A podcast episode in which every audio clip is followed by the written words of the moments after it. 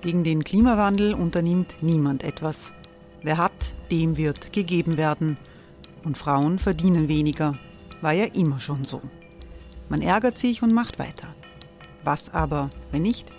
Wir haben eine Idee. Die Falter Arena macht die Bühne frei für Menschen und Projekte, die das Land verändern. Mein Name ist Eva Konzett. Ich leite das Politikressort im Falter. Und am Sonntag, den 26. Mai, veranstalten wir im Wiener Stadtsaal die nächste Falter Arena.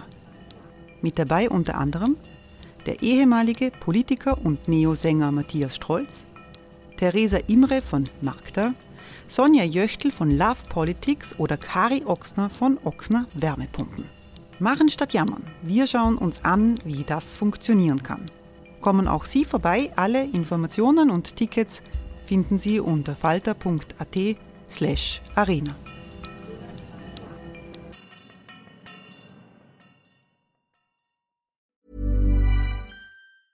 Hey, it's Ryan Reynolds, and I'm here with Keith, co star of my upcoming film, If, only in theaters, May 17th. Do you want to tell people the big news?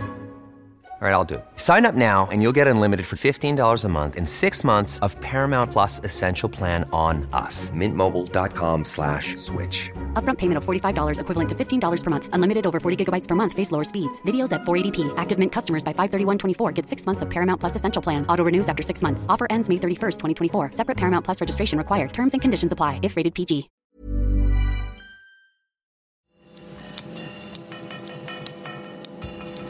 Falter Radio, der Podcast mit Raimund Löw. Sehr herzlich willkommen, meine Damen und Herren, zum Falter Radio für Donnerstag, den 7. Juni 2018. Anna Goldenberg hier, Raimund Löw pausiert gerade, denn er schreibt sein Buch über China fertig. Am Donnerstag und am Freitag findet im Museumsquartier in Wien die Medienenquete der Regierung statt. Es soll über die Zukunft der österreichischen Medienpolitik diskutiert werden. Ein ehrgeiziges Unterfangen. Hier im Studio hat sich zu diesem Anlass eine hochkarätige Diskussionsrunde eingefunden. Ich begrüße Corinna Milborn, Moderatorin und Infochefin beim Fernsehsender Puls 4. Hallo. Hallo, danke für die Einladung. Markus Breitenegger, Chef der Sendergruppe Pro7 Sat1 Puls 4, ist ebenfalls hier. Willkommen. Danke für die Einladung. Hallo. Ich begrüße Michael Fleischhacker, Herausgeber von Addendum. Hallo. Und Falter-Herausgeber Armin Thurnher ist auch gekommen. Hallo. Wir fangen einmal ganz am Anfang an. Was ist eigentlich eine Enquete, Armin Thurnherr? Eine Enquete ist eine von der Regierung einberufene Versammlung von Experten, die ihre Expertenmeinungen äußern sollen, um eine Grundlage für kommende Politik zu schaffen. Generell macht man das in umstrittenen Gebieten oder in Gebieten, die neu sind, wo es neue Verhältnisse gibt, wo es auf Seiten der Politik eine gewisse Unsicherheit gibt. Die österreichische Usance ist dann, dass man sozusagen die Medien, die Enquete-Teilnehmer reden lässt und die Ergebnisse freundlich ignoriert und dann macht, was man eh schon die ganze Zeit wollte. Friedrich Herr hat mal gesagt, Österreich ein Papierkorb in diesem Sinn. Aber wir hoffen natürlich jedes Mal, dass es nicht so ist und wir gehen frohen Mutes in diese Enquete und denken, dass wir mit unseren Ratschlägen vielleicht auch doch die Politik beeinflussen können werden. Ist das die erste Medienenquete, die es gibt in diesem Land? Also meines Wissens ist es schon die, also in meiner Erinnerung ist es schon die dritte, an der ich, an der ich zumindest teilnehme. Ja, aber wahrscheinlich gibt es noch einige. Ich glaube, es gibt noch einige mehr. Ich glaube, es gab, gab schon insgesamt vier, fünf. Ich war nicht immer dabei, aber bei dreien war ich dabei. Das heißt, der Papierkorb ist schon relativ voll. Ja, der Vorteil ist, der Papierkorb ist jetzt digital, ne? also der, der ist Hat viel Platz. Ne? Ja. Ja, laut dem Programm gibt es bei dieser Enquete sechs Schwerpunkte. Diese Punkte sind sehr breit gefasst und überschneiden sich auch. Wir wollen trotzdem probieren, sie in diesem Podcast ein bisschen abzuarbeiten. Die Punkte sind Public Value, Finanzierung und Förderung, Wettbewerb und neue Allianzen, Demokratie und Digitalisierung, österreichische Identität und Europa. Und soweit ich weiß, sitzt jeder ähm, der Diskussionsteilnehmer hier auch bei einem Panel zu einem dieser Themen bei der Enquete. Mhm. Diese Woche ähm, Markus Breitenegger und Armin Thurnherr zum Thema ähm, Public Value. Corinna Milborn, Sie sprechen über Neue Allianzen und Kooperationen. Und Michael Fleischacker, Sie sprechen zu Demokratie und Digitalisierung. Gut, wir beginnen mit Public Value. ähm, für Anfänger, was ist Public Value eigentlich? Ein Begriff, der unterschiedlich definiert wird. Wir haben, die Corinna Milborn und ich, in unserem Buch Change the Game eine Definition gewählt, die da heißt äh, Qualität im Sinne des Gemeinwohls und haben mit mehreren äh, Begriffspaaren versucht, diesen äh, Begriff Public Value, also Qualitätsjournalismus im Sinne des Gemeinwohls einzugrenzen, wie zum Beispiel Objektivität, äh, Identität, Ausgewogenheit, Transparenz und andere Begriffe. Das ist unser, unser Zugang, äh, den wir dafür wählen und wir glauben, dass, äh, das ist sagen eine These, die wir vertreten, dass öffentliches Geld, wenn öffentliches Geld äh, in das Mediensystem äh, gepumpt wird, dann solle es ausschließlich für Public Value, also für echten Qualitätsjournalismus im Sinne des Gemeinwohls äh, verwendet werden und nicht für kommerzielle Aktivitäten, egal wer diese macht. Wobei Public Value auch Unterhaltung sein kann. Es muss jetzt nicht nur Nachrichten sein, es kann auch Kultur sein, aber es muss im Sinne des Gemeinwohls sein. Also wenn jemand äh, Gebühren zahlt zum Beispiel oder wenn Steuergeld verwendet wird, dann muss klar sein bei einer Public Value Definition, dass es auch wirklich einen Mehrwert für die Gesellschaft hat und es auch notwendig ist, das zu fördern. Wobei das die Schwierigkeit dann ja meistens in der, Gemein in der Gemeinwohldefinition steckt. Ich denke, dass die Schweizer mit dem Begriff Service Public präziser sind, ähm, weil es einfach heißt, es sind öffentliche Dienstleistungen ähm, und die deswegen öffentlich angeboten werden, weil sie unter Marktbedingungen nicht angeboten würden. Das ist ja die grundsätzliche Idee von öffentlich-rechtlichen Medien und ihrer Finanzierung. Die Idee, dass es Inhalte gibt, an deren Angebot ein öffentliches Interesse steht, die aber unter reinen Marktbedingungen nicht hergestellt würden. Die zu identifizieren und zu definieren ist nicht ganz einfach. Wobei man noch, glaube ich, ergänzen sollte, Public Value ist ja ein Begriff, der entstanden ist, als sich die BBC rechtfertigen musste politisch. Ne? Dort, dort sind die auf den Begriff gekommen. Für mich ist, der, ist, ist wie Fleischhacker jetzt sagte, ist der öffentliche Aspekt wichtig. Ne? Und, das, und, da wird es eigentlich auch sehr schwierig, ne? weil, das, weil was ist die Begründung wirklich von Public Value? Ist, es soll Öffentlichkeit herstellen, aber warum? weil die Demokratie Öffentlich Öffentlichkeit braucht. Ne? Und die Demokratie geht ja sozusagen von dieser Fiktion aus, und ob die wirklich stimmt, das ist ja schon ein großes Problem, ne? dass wir als, als Massengesellschaft unsere Entscheidungen in einem transparenten, demokratischen Prozess begründen und, und, und, und, und vernünftige Entscheidungen treffen können. An dem Punkt müsste man leider eigentlich über Habermas reden, weil die Idee der Öffentlichkeit, die beim öffentlich-rechtlichen Rundfunk dahinter steht und der Finanzierungswürdigkeit dieses Unternehmens, ist eine Vorstellung von Öffentlichkeit, die im Wesentlichen Habermas entwickelt hat und von der sehr viele seiner Nachfahren und Kollegen sagen, dass sie eigentlich spätestens seit den 80er Jahren keine angemessene Beschreibung mehr von Öffentlichkeit und Gesellschaft ist. Wie ist da Öffentlichkeit definiert? Michael Fleischhacker ganz kurz für Menschen ohne Philosophiestudium. Also in seiner Habilitationsschrift hat er, hat er die, Entwick die Idee entwickelt, eben mit den Tageszeitungen, nicht? Also als die Tageszeitungen aufkamen und die Kaffeehauskultur sich entwickelt hat, dass dort so quasi eine, eine Öffentlichkeit entstanden äh, ist, in der die Dinge verhandelt werden, die dann so in diesem Dreieck Öffentlichkeit, Medien und äh, Politik so quasi ein Aushandlungsprozess ist und dass diese Sphäre, die diese drei, dieses Dreieck bildet, dass das die Öffentlichkeit ist, in der Politik verhandelt und entschieden wird. Corinna Milborn? Wenn man von öffentlich-rechtlich jetzt spricht, also die Herstellung dieser Öffentlichkeit, in der Demokratie verhandelt wird, dann spricht man aber aus einem Konzept der 20er bis 50er Jahre, als die BBC gegründet worden, worden ist und dann im deutschen Sprachraum 40er, 50er Jahre nach dem Zweiten Weltkrieg die öffentlich-rechtlichen. Da spricht man von einer Welt, in der Fernsehen und Radio so teuer war, herzustellen, dass es natürliche Monopole waren und ähm, man die Situation hatte, dass die entweder dem Staat gehören, das wollte man nach der Erfahrung mit Faschismus und Nationalsozialismus nicht, oder einem einzelnen Unternehmen, das diese Macht auch missbrauchen kann, die eben bis in die Wohnzimmer und in die, in die Hirne direkt hineinwirkt, weil Fernsehen und Radio so wirkmächtige Medien sind.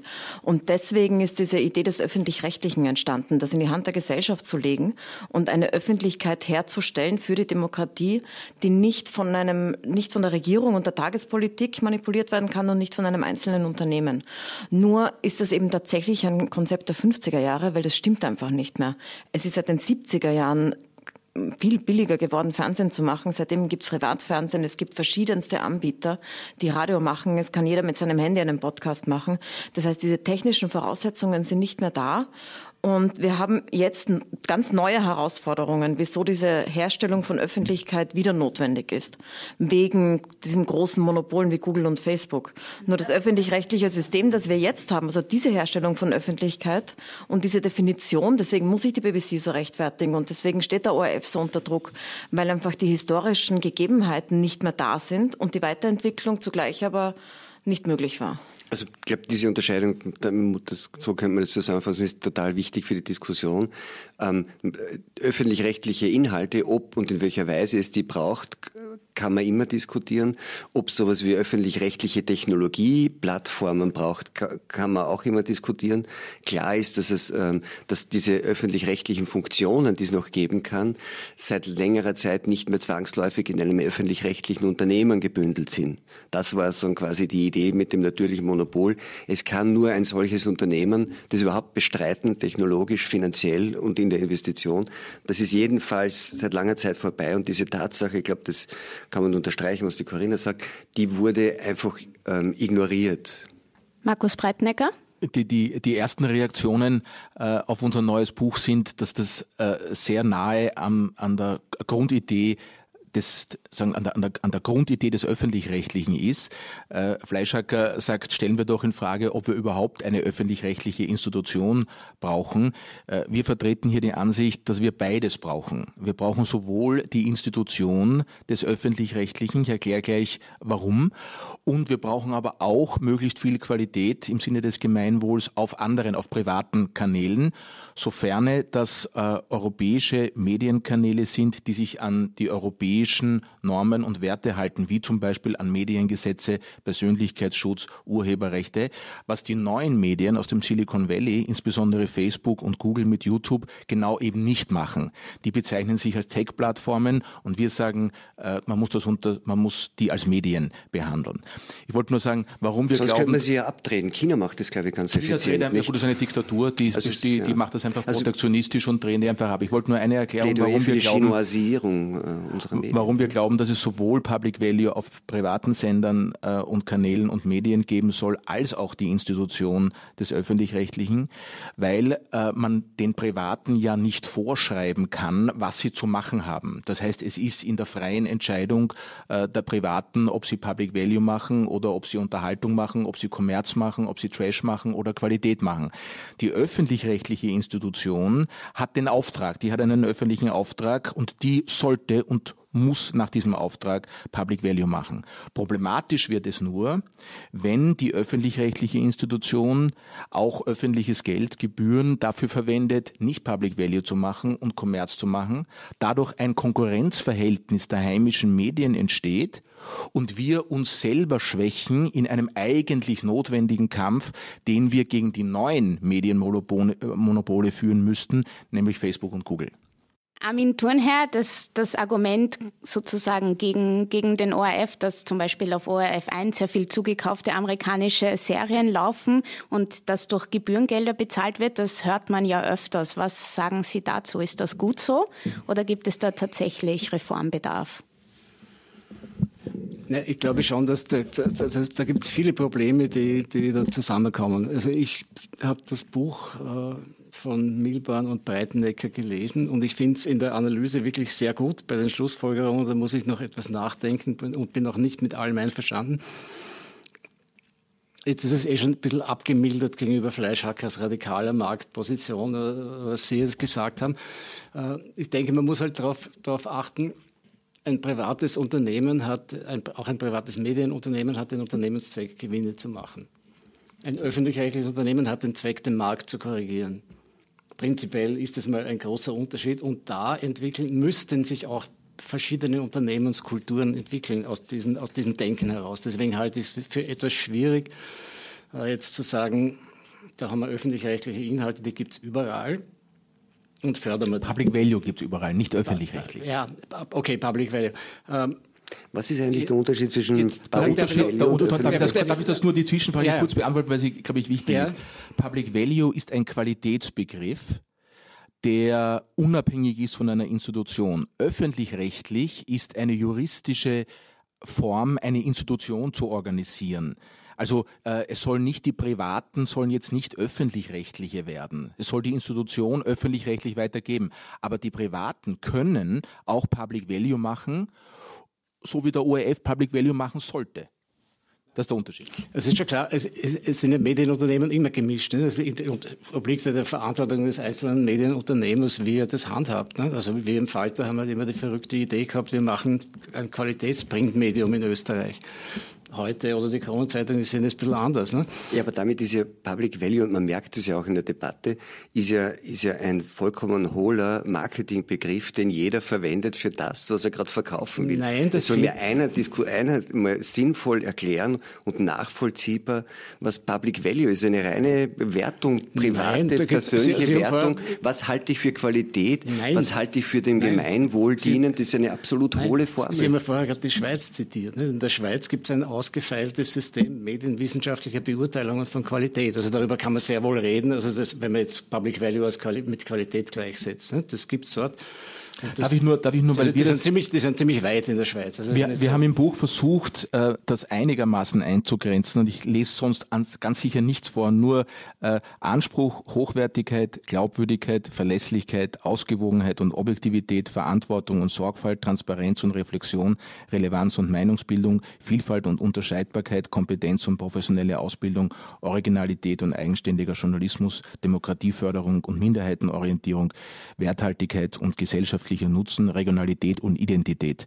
Klar kann man die unterschiedlich interpretieren. Das ist eine reine Lehrformelsammlung, sorry. Halte ich nicht für eine Lehrformel. Es Jeder kann das so auslegen, wie er glaubt. Das die Auslegungsfrage, richtig, die Auslegungsfrage, das, das sehen wir in vielen anderen Bereichen unseres gesellschaftlichen Lebens, wie im Kulturbereich, im Kunstbereich, im Architekturbereich, dass äh, hier pluralistisch zusammengesetzte Jurys äh, bestimmen, wo mehr oder weniger Qualität gemacht wird. Es muss aber gewisse äh, Vorgaben geben, es muss gewisse äh, Definitionen geben, wo man das einordnen kann. Ein harter, quantitativer Begriff ist es nicht, da hast du recht. Gehen wir einen Schritt weiter. Nehmen wir jetzt an, bei der Medienenquete einigen wir uns auf eine gute Definition von Public Value. Wenn man die jetzt hat, wie wäre dann ähm, eine, ein, eine Möglichkeit der neuen ähm, Verteilung. Wenn ich ähm, ihr, die Argumente in Ihrem Buch... Sie meinen jetzt die neue Geldverteilung. Genau. Aber darum geht es ja dann immer, nicht? Genau. Wir reden ja über ja. Ethik im Journalismus und, und all mögliche Bla. Eigentlich geht es nur um Kohle. Es geht um Geld. Und zwar, das ist ja auch ähm, in der Medienenquete Thema Finanzierung und Förderung. Und da ist ja die, die Diskussion, dass man die GIS-Gebühren, die ORF-Gebühren, die es gibt, ähm, nicht nur dem ORF zukommen lasst, wobei es jetzt, glaube ich, nur rund zwei Drittel der Gebühren sind, die tatsächlich zum ORF gehen, sondern dass die tatsächlich auch an andere Unternehmen gehen. Darf ich vielleicht einen machen? Schritt vorher, bevor wir das diskutieren, zurückmachen? Weil immer, wenn man das Wort ORF sagt, dann killt das jegliche Fantasie. Und wir sind in einer Situation, in der, in der es wirklich schwierig ist mit diesem Unternehmen, das ich vorher gesagt habe, das ist nicht aus eigener Schuld, aber das ist halt ein Konstrukt aus den 50er Jahren, sich vorzustellen, wie man das konkret macht. Ich würde deswegen gerne ein paar Sätze sagen dafür, was notwendig wäre und dann kann man vielleicht über ORF reden. Ich glaube, was notwendig ist, ist, dass äh, wir haben eine digitale Medienwelt mit globalen Medienunternehmen. Also man sieht, dass man globale Medienunternehmen machen kann. Man kann auch europäische Medienunternehmen machen, wenn man das will. Und wir haben eine Entkoppelung von Kanälen. Es ist immer einfacher geworden, sich nicht hinzusetzen und sich das anzuschauen, was jemand äh, zusammenstellt, sondern sich das individuell zusammenstellen zu lassen. Das machen auch immer mehr. Das heißt, dass es einfacher geworden ist, auf verschiedenen Kanälen sich zu informieren. Und diese starke Bindung, die es früher gegeben hat an diese Fernsehmonopolkanäle, die früher eben der ORF waren oder das deutsche öffentlich-rechtliche, wo 70 Prozent der Bevölkerung das als ihr Hauptmedium genommen haben, das nimmt seit seit Jahren, seit Jahrzehnten ab sozusagen. Und mit dieser Situation muss man umgehen. Das heißt, entweder man kann jetzt sagen, wie es manche im öffentlichen Rechtlichen sagen, wir stecken jetzt ganz viel Energie rein, damit wir wieder diese Größe erreichen und wieder über 50 Prozent der Bevölkerung und auch die Jungen, die es nicht mehr anschauen, weil derzeit ist der Schnitt da sehr, sehr alt, das ist über 50, über 60 sogar. Oder man sagt, okay, wir gehen mit der Realität um. Und die Realität ist eine digitale Medienlandschaft, in der unterschiedlichste Kanäle und Produzenten da sind und überlegen uns, wie schaffen wir es, dass in so einer Landschaft, so wie sie jetzt da ist, mit den Medien, die es gibt, eine demokratische Diskussion entstehen kann, ein demokratischer Diskurs gewahrt wird und man verlässliche Informationen herstellen und verbreiten kann. Und ich glaube, das ist der Schritt, den man machen muss. Und Jetzt gehen wir gern wieder zum ORF. Aber ich meine, ist das dann nicht nur eine Sache der, der öffentlich-rechtlichen, der Public Value, der ORF-Inhalte, die man, die man besser verteilen muss? Muss man nicht einfach nur dem ORF zum Beispiel erlauben, die Sachen Das war ja nie ein Vorteil, dass nur eine Institution diese öffentlich-rechtlichen Nachrichten macht. Es war so sehr ein Nachteil, dass die öffentlich-rechtlichen sich selbst auf die Fahnen geschrieben haben, eine innere Medienvielfalt herzustellen. Das war ja immer nur wegen Zwang so. Und wenn man die Möglichkeit hat, Medienvielfalt zu haben, wie es jetzt da ist, dann muss man die nützen, weil Medienvielfalt ist extrem wichtig für Demokratie. Es ist ganz schädlich und das sehen wir auch jetzt gerade, wenn eine Institution mit einer Leitung Ryan Reynolds here from Mint Mobile. With the price of just about everything going up during inflation, we thought we'd bring our prices down. So to help us, we brought in a reverse auctioneer, which is apparently a thing. Mint Mobile unlimited premium wireless. Ready to get 30, 30, bit to get 30, bit to get 20, 20, 20, bit to get 20, 20, bit to get 15, 15, 15, 15 just 15 bucks a month. So, Give it a try at mintmobile.com slash switch. $45 upfront for three months plus taxes and fees. Promo rate for new customers for limited time. Unlimited more than 40 gigabytes per month. Slows. Full terms at mintmobile.com. für die Information der Bevölkerung zuständig sein soll, weil das natürlich leicht zu manipulieren ist und leicht unter Druck zu setzen ist.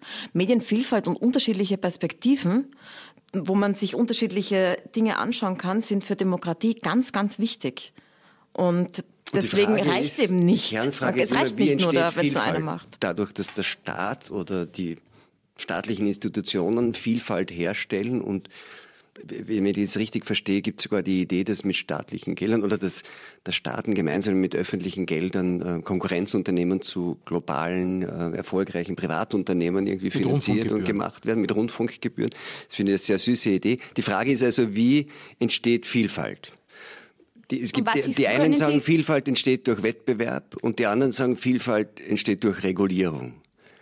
Und das ist eine Grundfrage. Ich, nehme an, dass über die bei Naja, der nur wir Enquete sind nicht jetzt in der gesprochen werden Situation, wird. dass es keinen Wettbewerb gibt, weil die Regulierung mangelt. Wir haben jetzt Monopolsituationen aufgrund mangelnder Regulierung, weil die Wettbewerbsregeln nicht angewendet werden.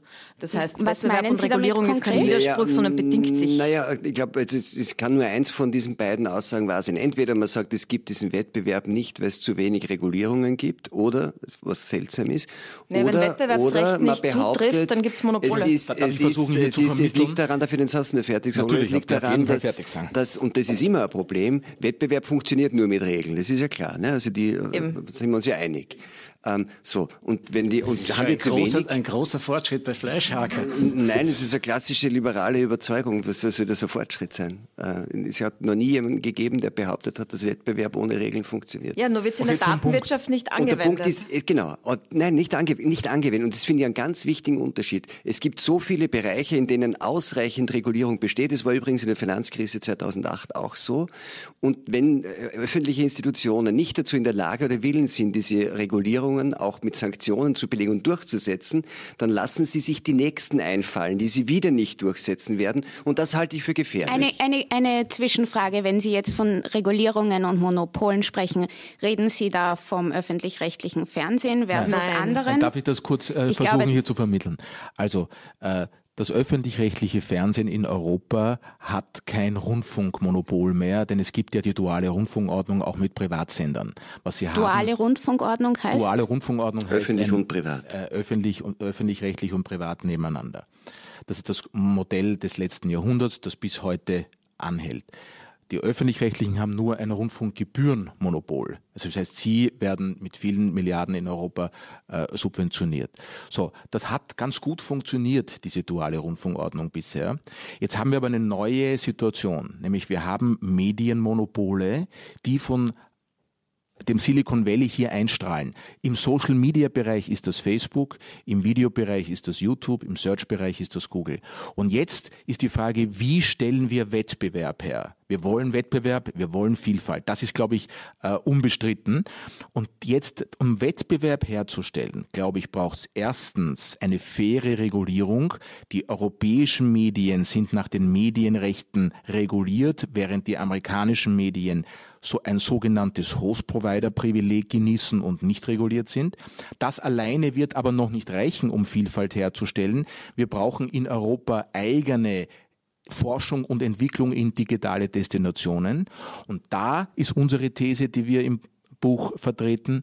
Es soll, wir sollten uns das öffentliche Geld, die Rundfunkgebühren, die jetzt in den internen europäischen Konkurrenzkampf fließen, um sich bei Kommerzrechten gegenseitig äh, zu konkurrenzieren, das sollten wir zurückstellen und gemeinsam im Public Private Partnerships investieren, um europäische Destinationen zu bauen, in der nächsten technologischen Welle eigene europäische Projekte. Das wird nicht von oben herab gehen. Wir wollen kein neues Facebook jetzt nachmachen, aber wir wollen in der nächsten technologischen Welle mit Forschungs- und Entwicklungsprojekten aus Europa sagen, Europa braucht eine eigene digitale Medienvielfalt, die auf den europäischen Werten basiert und die nach den europäischen Normen funktioniert und nicht demokratiegefährdende äh, Monopole aus dem Silicon Valley, die sich hier nicht an Regeln halten, selbst wenn es diese Regeln gibt, einfach nicht dran halten, weil sie nicht durchsetzbar sind. Das finde ich ein guter Slogan. Lest nicht bei Amerikanern.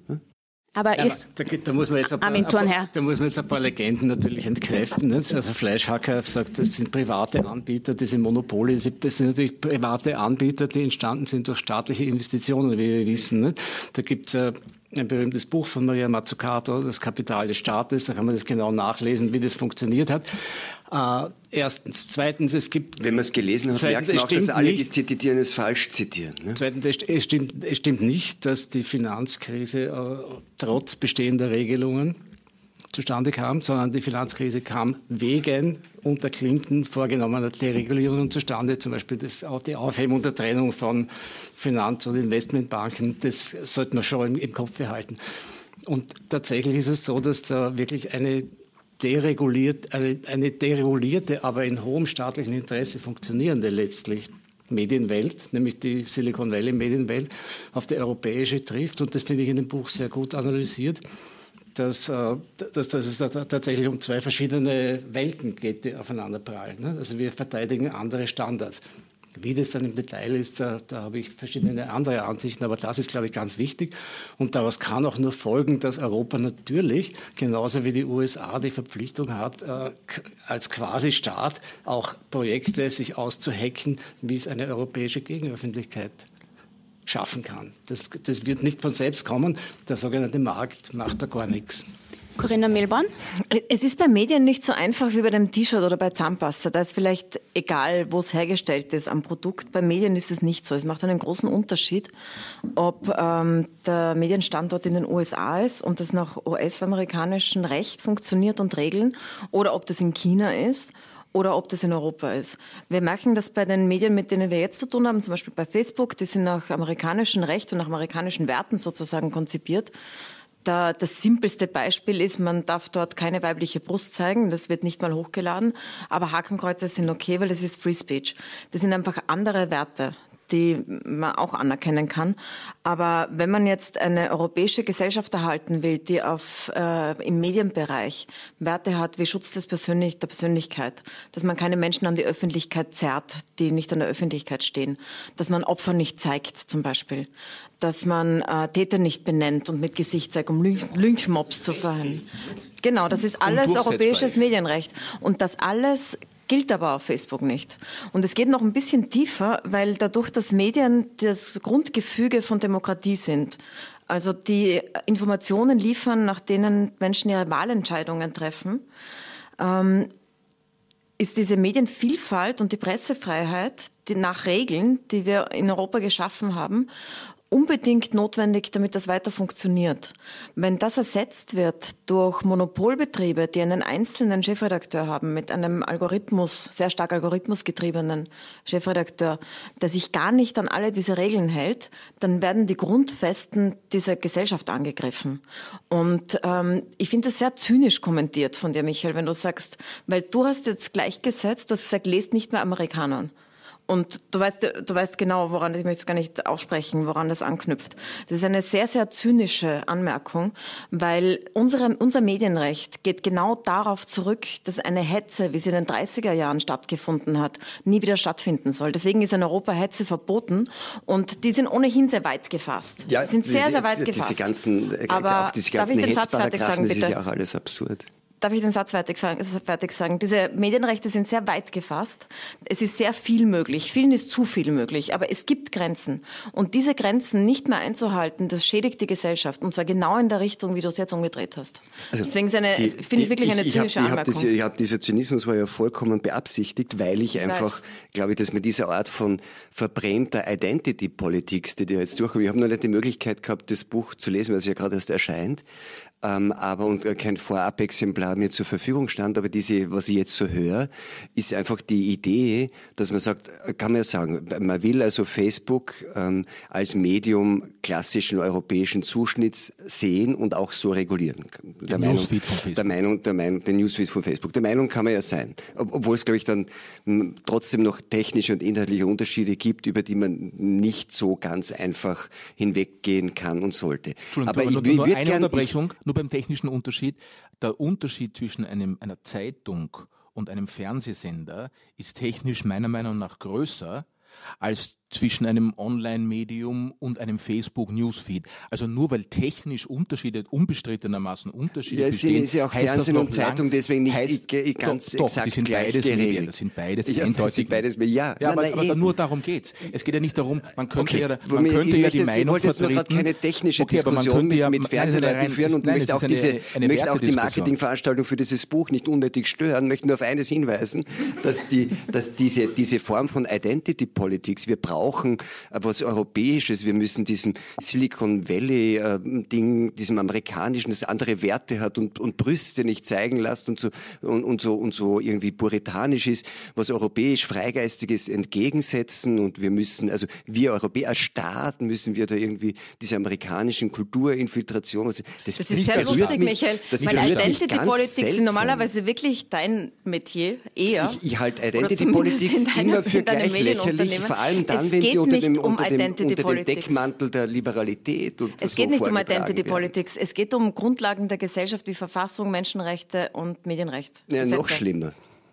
wenn man es dann irgendwie so moralisiert wird, die Diskussion nur noch. Ist nicht nur moralisieren. Armin von Herr? Ich bin ja froh, dass es, dass es, ich glaube, 29 Minuten gedauert hat, bis das Wort moralisieren das erste Mal aus Fleischhackers Gehege der Zähne entströmte, wie es Homer ausgedrückt hat. Also ich, Entfloh, Na, nicht entströmte, entfloh, entfloh, das ist wichtig. Ja.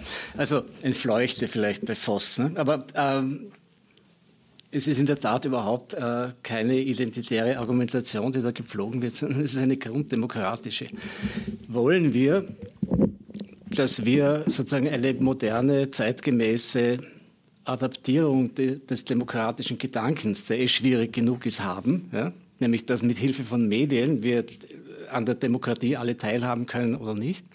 Oder wollen wir unsere Informationen von Menschen oder Maschinen oder Programmen manipulieren lassen, die keinerlei öffentliche Rechenschaft über ihr Tun ablegen müssen, die keinerlei Rechtssystem unterworfen sind, das wir gewohnt sind, wir Europäer gewohnt sind anzuwenden.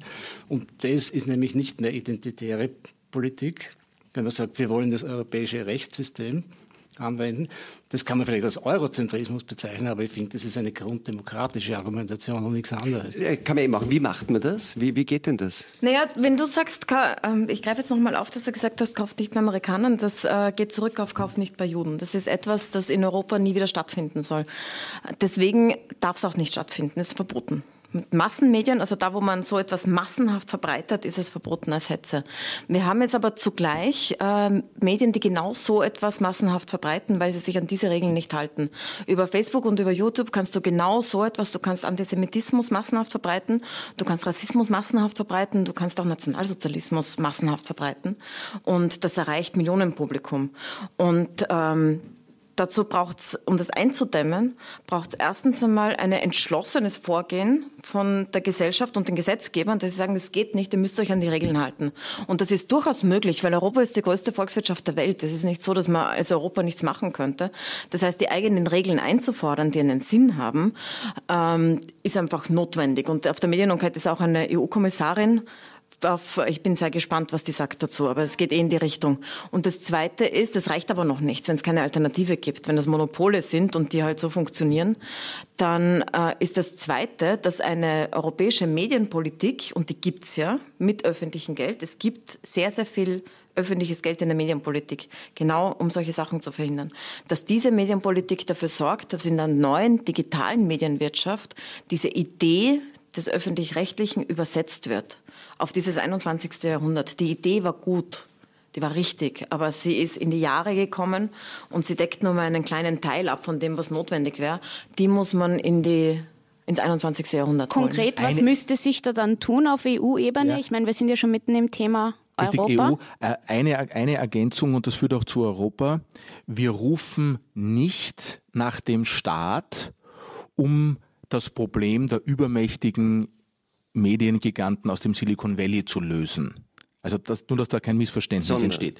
Äh, eine Regulierung ist eine Basis, wie selbst du richtigerweise ja, ja, gesagt sicher. hast. Ich, ich, ich habe, deswegen habe ich ganz konkret nachgefragt, wir aber nur, wieder nur Moral gehört. Wie funktioniert das ja, ganz konkret? Wir können nur dann, wenn wir sagen, auf europäischer Ebene ein äh, Regelkonzept haben, das angewendet wird für alle Medien, also auch für die amerikanischen Medien, darauf aufbauend dann selber in Forschung und Entwicklung in Europa investieren, um eigene neue digitale Medienprojekte zu entwickeln. Wir tun da beispielsweise sehr viel, also wir als, als Pro7 Sat1 Puls 4. Viele andere Medien tun da sehr viel und ich glaube, wir könnten die Ressourcen besser bündeln und hier Allianzen schließen, um eine Chance zu haben gegen diese tatsächlich große Übermacht, die Börsenkapitalisierung von Facebook und Google ist so hoch, dass ein einzelner Medienplayer in Europa oder gar ein einzelner Staat in Europa dagegen keine Chance mehr hat. Wenn wir uns aber zusammenschließen, wenn wir uns sagen, wir wollen Wettbewerb, wir wollen Vielfalt, wir wollen uns in Allianzen der kleinen sagen, europäischen Player zusammenschließen, dann können wir, wenn wir in Hunderte, wenn nicht Tausende gute digitale Projekte investieren, das ein oder andere daraus entwickeln, das eine Chance hat, als ein europäisches Medien äh, Digitalprojekt entstehen Aber wie, zu lassen. Wie sehe dieser Schritt davor aus? Was muss, was muss auf EU-Ebene geschehen, damit diese Regulierung stattfinden kann? Ich glaube, man kann es ganz einfach sagen. Man muss durchsetzen, dass das, dass, dass das europäische Medienrecht angewendet wird. A. Und B. müssen die dem europäischen Steuerregime unterliegen. Es müssen die Steuerschlupflöcher geschlossen werden. Dann ist, dann ist so viel Geld da, ja. dass, man, dass man in Ruhe entspannt beraten kann, in welche Projekte und in welche Medienförderung man das investiert. Ehrlich. Das finde ich großartig. Also die, die Idee ist, dass man sagen, wenn die, wenn, wenn die, wenn die, wenn man sagen quasi anders besteuert und wie Sie sagen Steuerschlupflöcher schließt, dann nimmt man die Milliarden ein, mit denen man dann Anti-Facebook und Anti, also identitäre Facebook und Google äh, Player in Europa schafft und die dann irgendwie nicht konkurrenziert oder wie? Das ist nicht identitär. Ja, natürlich. Das, das ist, überhaupt nicht absurd. Fast kabarettistisch. Ich, ich, ihr habt ja im Buch die Zahlen drin, wie, wie, wie, welche, welche Steuereinnahmen uns entgehen. Das weiß doch jeder. Wie ich, weiß nicht. Ja, wobei die Steuereinnahmen, die Unternehmen, also Gewinne, die Unternehmen machen, die brauchen wir, um unseren Sozialstaat und unser Gemeinwohl zu finanzieren. Deswegen ist es gut, wenn, wenn Unternehmen Gewinne machen, damit wir unser gesamtes Zusammenleben organisieren. Was wir vorschlagen, ist, dass wir das öffentliche Geld, das von den Steuerzahlern ins Mediensystem geht, nämlich die Rundfunkgebühren, dazu gibt es Medienförderung und Inserate, das können wir vielleicht auch noch besprechen, dass wir dieses Geld sinnvoll verwenden, um eigene europäische digitale Medien-Alternativdestinationen zu entwickeln. Das ist ein bisschen ein Unterschied zu die Steuern investieren, weil die Steuern brauchen wir ja für Gut, aber, das Gemeinwohl. aber, die, Steu aber die, Steuern, die Steuern, die aber, uns jetzt entgehen, die Steuern, die, Steuern, die uns jetzt entgehen von Google, Facebook, da, da könnte, könnte man zumindest einen Teil davon zweckwidmen, weil die hat man jetzt eh nicht und das, und das geht in die hunderte Milliarden oder Dutzende Milliarden. Ist, wäre auch eine Variante, richtig. Es geht in die Billionen sogar insgesamt, ja. Die, die Steuer, die, die Steuervermeidung der ja. Medienkonzerne. Ja, über die Jahre geht es in, in, die, in Billionen. Die Billionen ja. Ich danke Ihnen für diese lebhafte Debatte. Das war das Falter für Donnerstag, den 7. Juni 2018. Vielen Dank, Corinna Milborn, Markus Breitenegger, Michael Fleischhacker und Armin Thurnherr, dass Sie im Studio dabei waren. Ich verabschiede mich von den Hörerinnen und Hörern, die uns im Freirad, dem Freien Radio Tirol und Radio Agora in Kärnten lauschen. Am Samstag hören Sie im Falterradio einen Mitschnitt vom Wiener Stadtgespräch mit dem Medienwissenschaftler Bernhard Pörksen. Auch er wird bei der Medienenquete dabei sein. Dieser Podcast ist für Sie gratis. Die Produktion kostet aber. Wenn Ihnen gefällt, was Sie hören, hinterlassen Sie uns doch eine positive Bewertung auf iTunes oder Ihrer Podcast-Plattform. Wir freuen uns nämlich immer über nette Worte. Was uns noch mehr freut, ist, wenn Sie ein Falter-Abo abschließen. Das geht ganz einfach unter www.falter.at slash abo und sichert die Zukunft von Qualitätsjournalismus und von diesem Podcast. Die Signation stammt von Ursula Winterauer. Vielen Dank fürs Zuhören und bis zum nächsten Mal. Sie hörten das Falterradio, den Podcast mit Raimund Löw.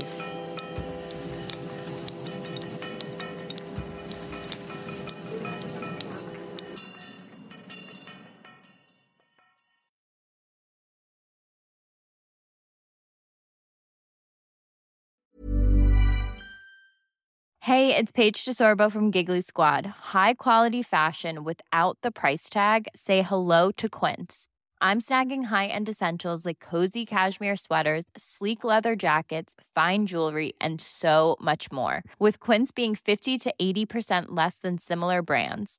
And they partner with factories that prioritize safe, ethical, and responsible manufacturing. I love that. Luxury quality within reach. Go to quince.com slash style to get free shipping and 365 day returns on your next order.